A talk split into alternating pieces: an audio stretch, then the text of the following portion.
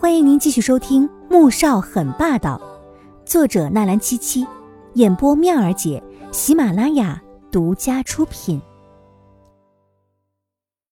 第五百二十六集。大学时，他对季如锦一见钟情，可是后来他却和纪明轩睡在了一起。那时候，他只觉得纪明轩不过是一个外表高贵、内里下贱的女婊子。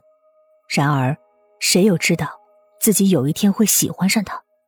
也许从他走出监狱，看到马路对面那个脸上充满厌恶和冷漠、抽着香烟的女人时，就爱上她了吧？今天，他既然绑架了季如锦，就没有想过会活着离开。然而，他不能让纪明轩陪着自己一起去死。明轩，如果你有了我们的孩子，记得一定要好好生下来，知道吗？我们老赵家就只有我这一根苗了。如果你有了孩子，让他跟我姓好吗？赵显突然说道，声音渐渐哽咽起来。纪明轩听了，却是撕心裂肺的疼。不，你不要！他还想抓着他，求他回头，可是却被狠狠推开，眼睁睁看着车子越来越远。城郊的仓库里，左宝丽站在房顶，看着外面缓缓开来的面包车。唇角勾起一抹嗜血的笑意，哼，终于来了，穆萧寒，黄天武，我终于可以报仇了。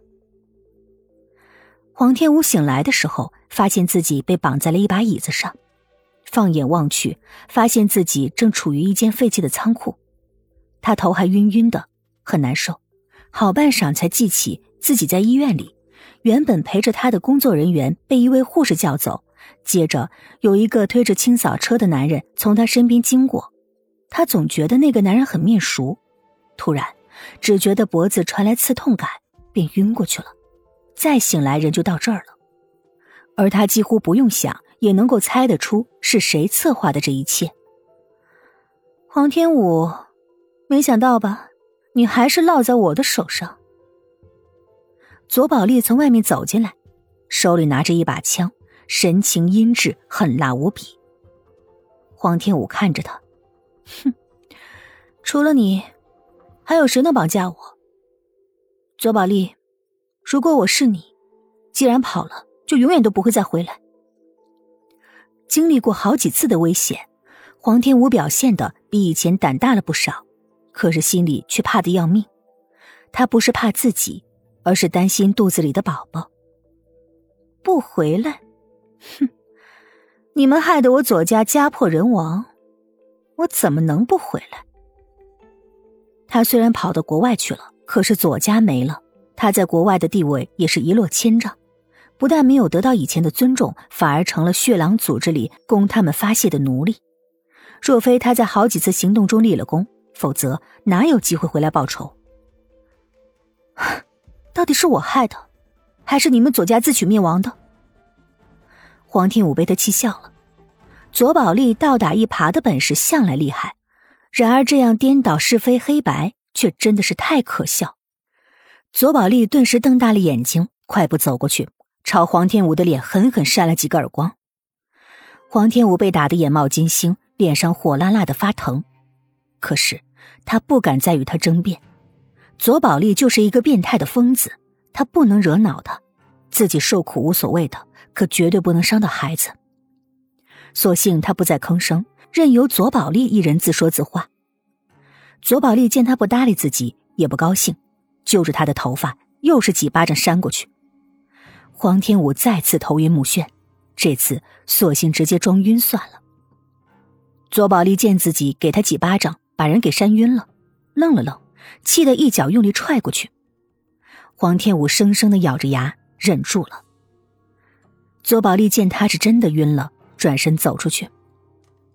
不知道过了多久，左宝丽再次进来，身后还跟了个人。黄天武不敢睁眼，只觉得脚步越来越近。很快，有人在他身上绑了什么。他再也不能淡定了，缓缓睁开眼，随即他震惊的瞪大了双眼。赵显。赵显冷冷的看了眼黄天武，继续手上的动作。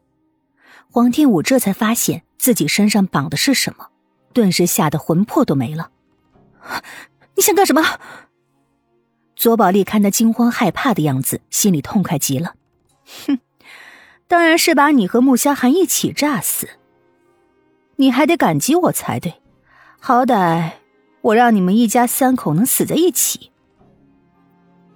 说着，左宝丽拿着枪在黄天武的肚子上狠狠戳了几下。你别碰我！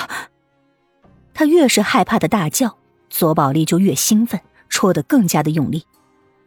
黄天武只觉得肚子一阵阵的疼起来，他心里害怕的要命，孩子可千万不能出事啊！他已经失去过一个孩子了，不能再失去这个。老天，求你不要这么残忍！赵显将炸药绑好之后，看向了左宝丽：“绑好了，现在怎么办？”左宝丽这才停下来，指着顶楼：“去上面等着，你的钱我已经让人打过去了。”现在你的命是我的，我要你做什么，你就得做什么，知道吗？赵显点点头，把黄天武一把拽起来，往楼上拖去。黄天武疼得冷汗都出来了，又被赵显强行拽着上楼。等到了顶楼，已经疼得不能呼吸了。